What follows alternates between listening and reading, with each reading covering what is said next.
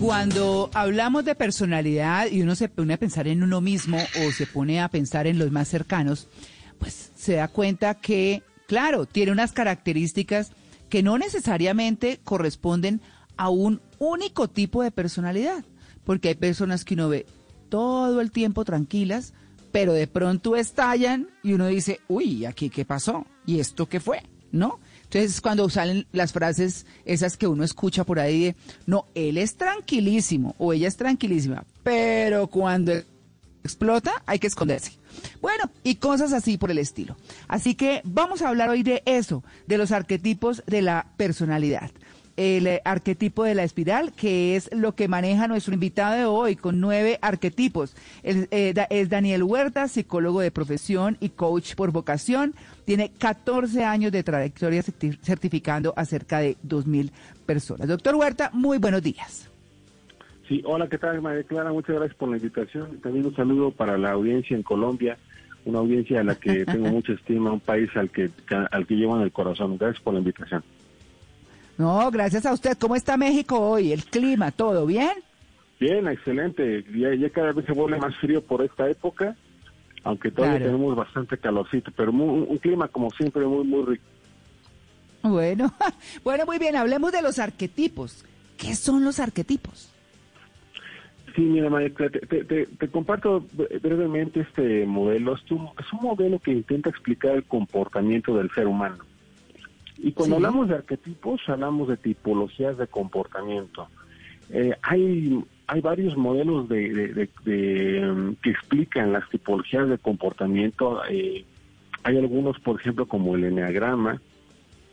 por ejemplo, Aristóteles en su época también intentó hacer un modelo de arquetipos que hasta la fecha se utiliza en algunas organizaciones.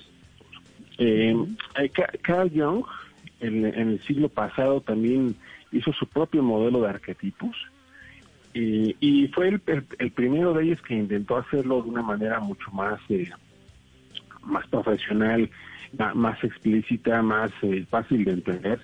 Y, de ahí nosotros también proponemos un modelo de arquetipos. Nosotros en, la Academia Interamericana de Coaching, que es una institución que tiene presencia en toda Latinoamérica, eh, lo hemos propuesto para entender las, las diferentes tipologías de comportamiento de las personas a las que atendemos en sus procesos de transformación. Mm. Bueno, muy bien. ¿Y cuáles son esos arquetipos entonces? Mira, son, son nueve básicamente. y, para eso le, invito a la, invito a la audiencia que conforme voy, comentando las características, las voy a ir relacionando con un personaje que todos tenemos en mente, un personaje que conocemos. Ah, bueno, muy bien. Eso, eh, lo que vamos a hablar es el arquetipo de la espiral, que es el que usted va a explicar que son los nueve arquetipos, ¿verdad? Exactamente, así es. Bueno, muy bien, entonces comencemos. Empecemos en, en el arquetipo inicial. El arquetipo inicial se le conoce como yo integrado. Síganme cuenta que es como uno de esos maestros de yoga de, la, de la India. ¿Cómo se caracterizan esas personas que son como eh, que son el yo integrado?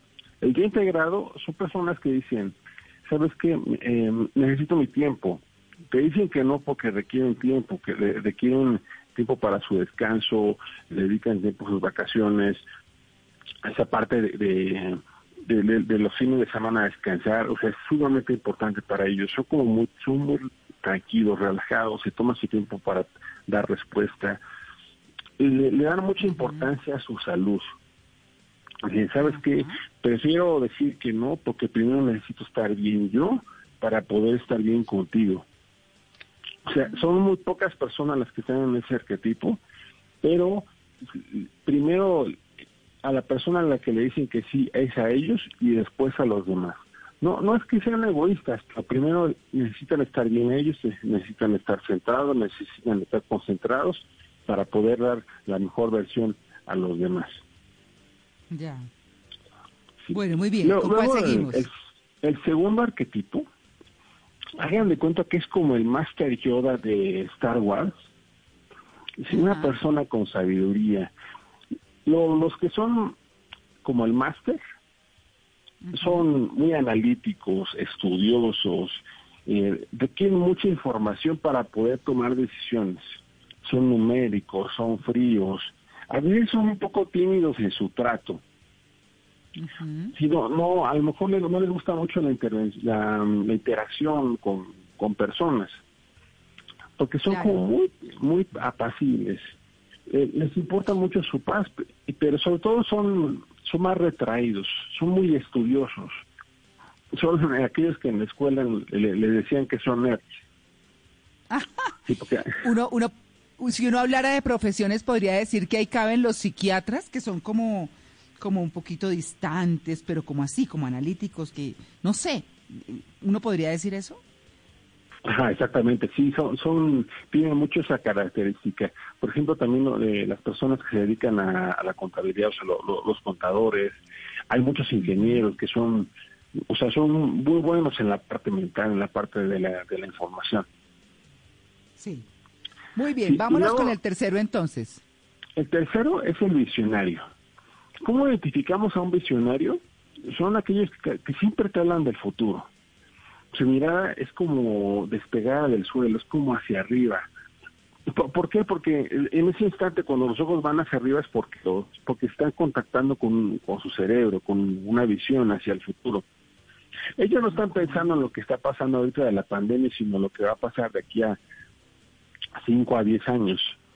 Y, en ese arquetipo eh, podemos ubicar a Elon Musk, que es el, eh, el CEO de, Tesla, que él ya se está imaginando cómo, cómo conectar el cerebro humano a las computadoras o cómo conectar, este, acceder al cerebro a través de una aplicación.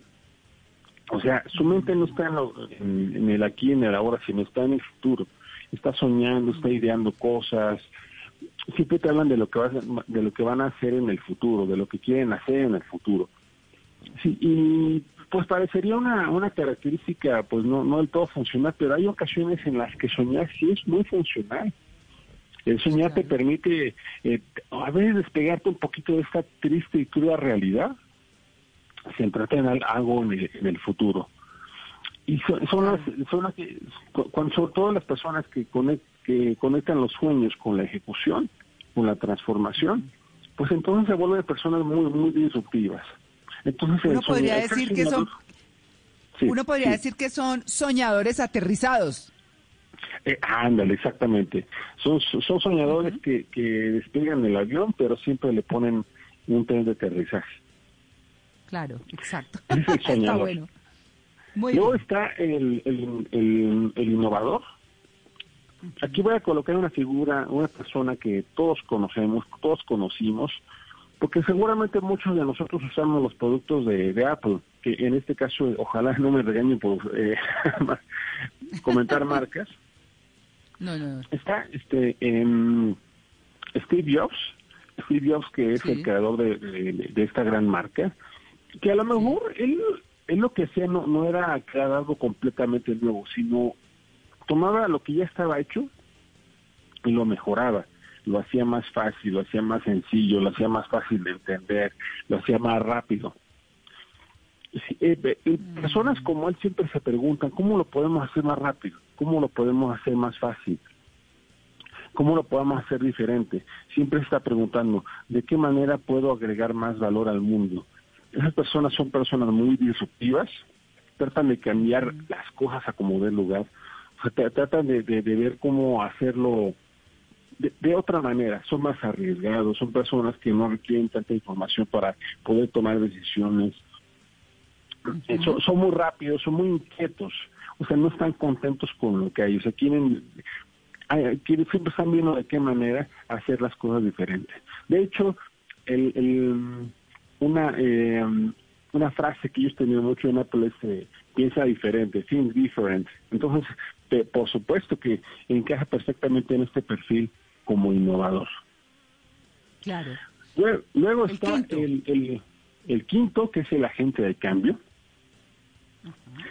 Aquí en esta imagen puse a, a Lady Diana, que también muchos de nosotros la, ubicamos.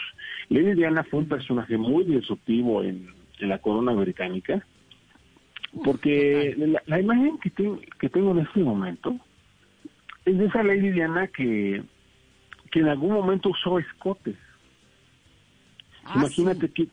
qué, qué disruptivo era usar escote en la corona británica donde tienes que, o sea, vestir de, etiqueta, pero siempre muy, o sea, muy, conservador en la manera de vestir. claro, y salía en pantaloneta y salía en minifalda a veces, o sea, es claro que sí. Sí. la lady. Sí. E, eso provocaba mucho ruido en la corona británica, porque también la idea que ella tenía de la, de la, de la corona británica era que e, era salir del Palacio de Buckingham para hacer labor social, para estar este, con la gente, para hacer labor humanitaria. El, agente de cambio dice, yo, yo propongo hacer esto, yo tengo la idea de hacer esto. ¿Cómo identificamos a un agente de cambio? Porque es una, una persona con mucha iniciativa, levanta la mano para todo, si yo me propongo para hacer esto, yo me propongo para hacer esto otro. Vamos a hacer las cosas desde el, desde el principio, vamos a, vamos a empezar desde cero porque lo que hay desde antes ya no sirve. Son personas con mucha energía en su corporalidad. Eh, tú los ves y ya nada más tan pronto los ves, ya te, te transmiten muchísima energía. La manera de cómo hablan son muy dinámicos. Ese es el agente de cambio. Luego vamos con el sexto arquetipo, que es el, arquetipo del, coach, así tal cual se llama. Y eh, en esta imagen aquí puse a la, a la Madre Teresa de Calcuta. El ah. coach con, eh, es de conectar con los demás, es una persona social, es una persona que conecta, es una persona que crea confianza, es una persona que genera amigos. Cuando tiene un problema en lo laboral, por ejemplo, el coach no se pregunta si tiene el conocimiento, no se pregunta si, si está conectado con una visión en el futuro, no se pregunta otras cosas. Lo primero que se pregunta es, ¿con quién voy a resolver esto? Si es una persona que conecta, le, gusta trabajar con otros, no le gusta estar solo. Y pues la palabra que es que le gusta siempre estar acompañado de otros. Sí, ese es el, el arquetipo coach. Luego está el, está el arquetipo del, eh, del ejecutivo, es la persona que conecta con el sueño, pero tan pronto tiene claro hacia dónde El ejecutivo hace. La palabra que caracteriza al ejecutivo es la acción. Si, ya, ya una vez que lo tengo claro, dice manos a la obra, se remanga las, eh, valga la redundancia, se remanga la camisa, y manos a la obra, hacer, hacer acción, eh, le, es una persona disciplinada, le gusta llevar a las cosas con, de, acuerdo a una agenda, pero lo que más lo caracteriza es la acción. Luego hay un personaje que se le parece mucho, es el arquetipo del manager. El arquetipo del manager, aquí coloqué la, la figura de, de Napoleón, todos conocemos este estratega eh, militar, uno de los más exitosos, lo que hace el manager es medir los logros, medir los resultados, le pone eh, números, le pone gráfica, le pone estadística para revisar que lo que se está haciendo se está haciendo bien. Es aquel que en las empresas te dice vamos bien, vamos mal. Es aquel que en la organización te dice vamos con el 100%, vamos con hemos alcanzado el 90%, el 80%, etcétera, etcétera. Pero es como que la persona que te va midiendo los progresos. Siempre le gusta tener claridad de que las cosas se estén haciendo bien. y, por último, en este modelo tenemos, eh, aquí puse la, la, figura de Sócrates. Sócrates también es un, un personaje muy conocido de la filosofía. ¿Pero cómo se llama ese modelo? Ah, este modelo se llama aprendiz, el aprendiz. Aprendiz. Ajá, y, y, y el aprendiz siempre está como dispuesto a escuchar, siempre está como dispuesto a, a ver, vamos a ver qué puedo aprender de la situación, qué puedo aprender de ti, María Clara, qué puedo aprender de ahora que estoy en el radio, qué puedo aprender de toda, de toda la situación. Eh, el aprendiz se caracteriza por guardar mucho silencio, porque está con, con toda tu, con, toda su escucha. Si son personas que dicen, no, mire, yo ahorita no quiero decir nada, prefiero aprender de la situación. Si son personas que en, algún momento te, eh, van a pedirte feedback. El, feedback para ellos es importante, sí, antes que, que proporcionarlo. Entonces, eh, son personas que siempre están pendientes de, las, de, toda situación y la pregunta que se hacen, ¿qué puedo extraer de esta experiencia? Es así de, manera general los nueve arquetipos. Y la invitación es para que, reflexionen acerca de, eh, de esos nueve arquetipos que me acaba de compartir Daniel, cuál me describe mucho más. Porque generalmente, por nuestra experiencia de vida, por lo que aprendemos en la escuela, por el tipo de familia que tuvimos, como que nos decantamos más por alguno de estos nueve arquetipos. Claro. ¿Y, y cómo hace uno, por ejemplo, porque, bueno, eh, cualquiera podría decir no. Pues eh, yo escuchando a Daniel, eh, la verdad es que pienso que puedo tener algo de visionario o puedo tener algo de ejecutivo. ¿Qué vale la pena en términos porque de pronto uno tenga algo de, de algunos cuantos de estos, no todos, pero sí algunos? Y entonces, ¿cuál es el que más o a cuáles debe uno ponerles más cuidado para su desarrollo personal y para su desarrollo profesional? Ok. Mira, e, en realidad este, eh, nosotros como personas tenemos el potencial para tener los nueve arquetipos incorporados. De hecho, los tenemos. Sí, pero como, como te comentaba, por algún motivo en nuestra vida, sí, nosotros nos, nos describimos más en alguno de ellos. O sea, sí tenemos de otros, a lo mejor sí tengo un poco de visionario, tengo un poco de, del, del, del coach, tengo, un poco del manager, pero generalmente decimos, sí, por, ejemplo, nos casamos con alguna frase así como que, no, pues es que yo soy una persona que da resultados en la empresa. No, ¿sabes que No, yo soy este, una persona analítica. No, mira, a mí me contratan no para ser amigos, sino para generar acción en la empresa. O sea, tenemos frases como estas. Y hay que ser muy cuidadoso, este, María Clara, porque cuando tú dices yo soy de esta manera, sí. Estás deteniendo tu, estás deteniendo tu capacidad de transformarte a ti mismo. Le estás poniendo un paréntesis a tu capacidad de transformación. Sí. Y en ese, en ese sentido, cuando digo yo soy, ese verbo de, del ser tenía que conjugarse, no eh, tenía que conjugarse en gerundio. ¿A qué me refiero? A que yo estoy siendo en este momento. Sí, porque a lo mejor en este momento de mi vida, es una pregunta para ti y para toda la audiencia, es, ya que conozco este modelo de comportamiento, sí es importante ubicarte en alguno de ellos, pero es más, es más importante la pregunta, ¿qué tendría que hacer ante la circunstancia? Claro. ante lo que está ocurriendo en esta pandemia, por ejemplo, la manera en que soy la manera en, cómo soy me ayuda o me perjudica inclusive. Claro. Eh, Daniel, pero digamos uno puede ser en Master Yoga eh, de numérico, puede ser uno talla L y puede ser talla M en visionario. Uno puede manejar eso, puede a, lo largo de su vida podría modificar, o eso es como el ADN. Pues yo si tengo el ADN latinoamericano, no creo que lo pueda cambiar mucho. O puede uno ah, mejorar, o, o, irse al otro lado, pues es que yo no quiero ser así. Claro, lo que acabo de hacer es una pregunta bien, bien importante. Porque a veces eso crea la sensación como que, o sea, me estás pidiendo que cambie de personalidad. Y, y yo, como psicólogo, les puedo comentar que no se puede cambiar de personalidad. Sí, pero lo que sí se pueden es adoptar comportamientos. Sí, Imagínate que, que, ahora en, en durante la pandemia a, lo mejor lo que, el que más me caracteriza es el Master Yoda, que es tranquilo, apacible, analiza la situación, eh, requiere números, estadísticas, datos para tomar decisiones, pero a veces el, Master Yoda tiene una contraparte que tarda mucho para tomar la decisión.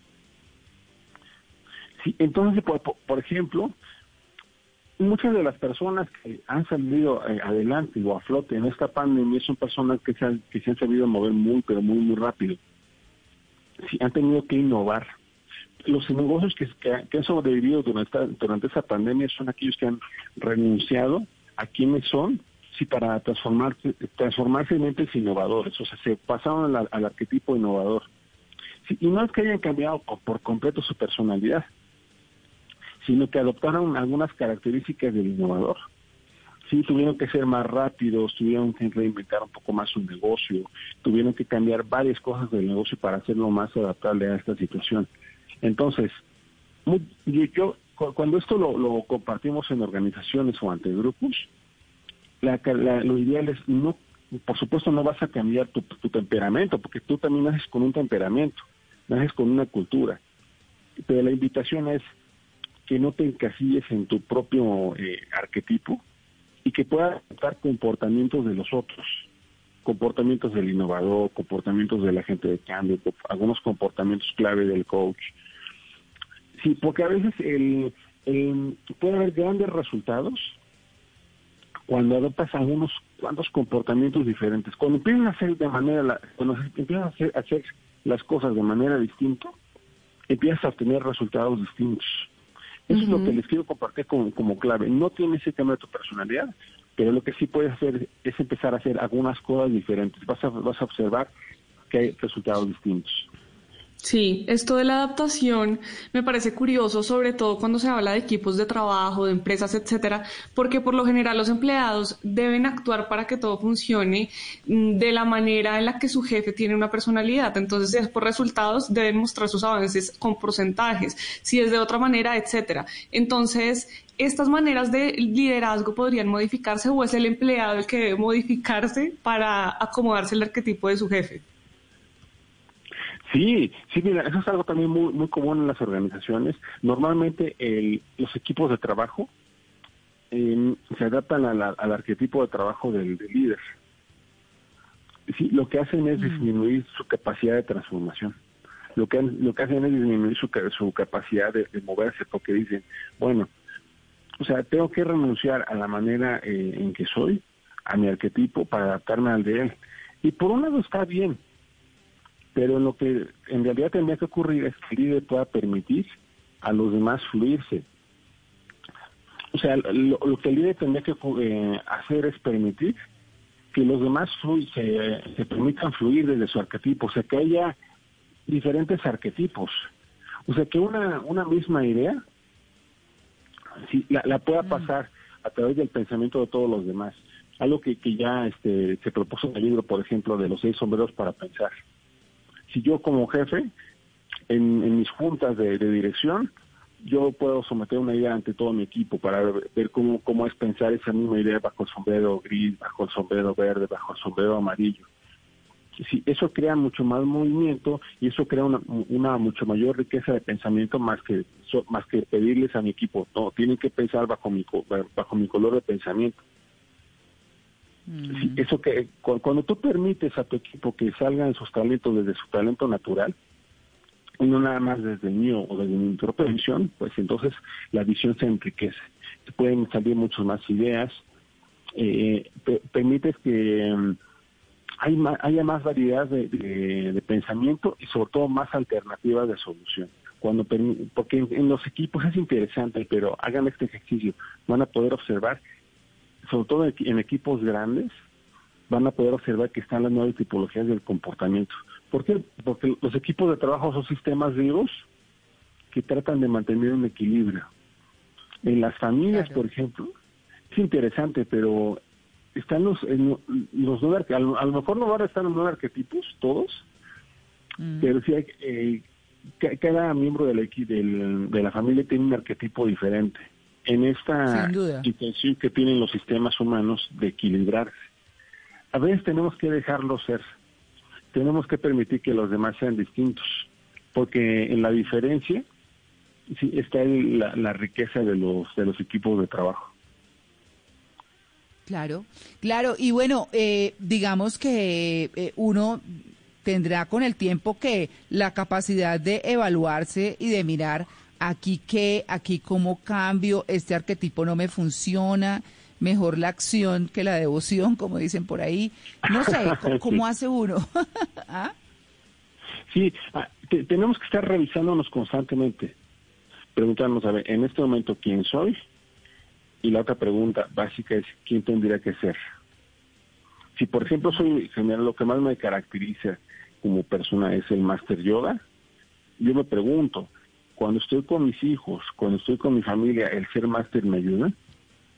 Y vas a encontrar que a lo mejor no, a lo mejor lo que más te ayuda es el master yoga, el más, perdón, el, el, arquetipo que más te ayudaría sea el coach, el que el arquetipo que de esa persona que abraza, que le dice al otro te quiero, que le dice al otro, me es importante tu presencia, porque a lo mejor si no lo di si no lo digo, si no se lo digo a mis hijos, eso de qué manera va a alterar la relación con ellos. Habrá ocasiones en las que, por ejemplo, el ser el, el innovador, el que quiere cambiar cosas, pues no va a estar bien a lo mejor lo que la, lo que la empresa requiere es movimiento, acción, porque si no nos ponemos a vender, si no ponemos a hacer las cosas, pues entonces la, empresa va a quebrar. Claro. Sí, hace poco trabajaba yo con un ejecutivo de un hotel, una persona que dirigía este hotel y que me, que me decía, Daniel, es que ya le va muy mal este, las cuentas, eh, estoy teniendo muchas deudas. O sea, estaba muy ahogado en su realidad y le, le, le, pregunté, ¿cómo te gustaría verte de aquí al 24 de diciembre?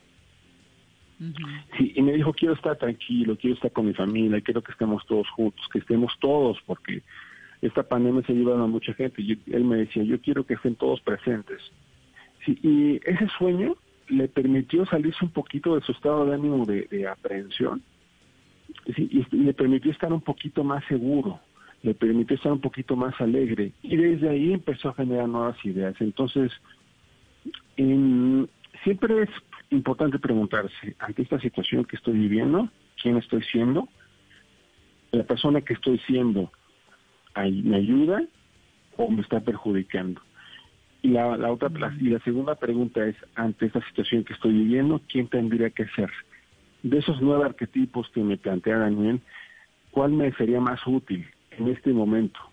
Y ojo, esa pregunta que me, que me hicieron me encantó. Parece que es como, tengo que cambiar mi personalidad. No. Si, ¿Cuáles tendrían que ser, cuando menos unas tres acciones clave que me permitirían funcionar mejor ante esta situación? Sí, básicamente esas, esas son las dos principales claves para adaptarnos más fácilmente. No tenemos que renunciar por completo a nosotros, solo tenemos que concentrarnos en algunas acciones clave que nos permitan estar del otro lado, María Clara. Bueno, pero está buenísimo ese remate. está buenísimo, porque, bueno, es el resumen realmente de lo que uno debe hacerse como el balance y demás para realmente seguir, porque si uno mira los cambios de la gente en pandemia, pues no son muchos. Sale a la calle y ya ve la misma agresividad, ve las mismas cosas y uno dice, bueno, esto se volvió lo mismo pero con tapabocas, que, eh, que es mucho más riesgoso, de verdad. Así que pues queremos agradecerle al doctor Daniel Huerta en México por haber atendido esta invitación de en Blue Jeans de Blue Radio. María Clara, te, agradezco mucho y también te agradezco mucho a la audiencia que nos haya prestado tus oídos para escuchar un poquito de, esta propuesta de comportamiento. Bueno, mil gracias. Nueve y dos. Nos vamos a las noticias y ya regresamos. Estamos en el Blue Jeans de Blue Radio.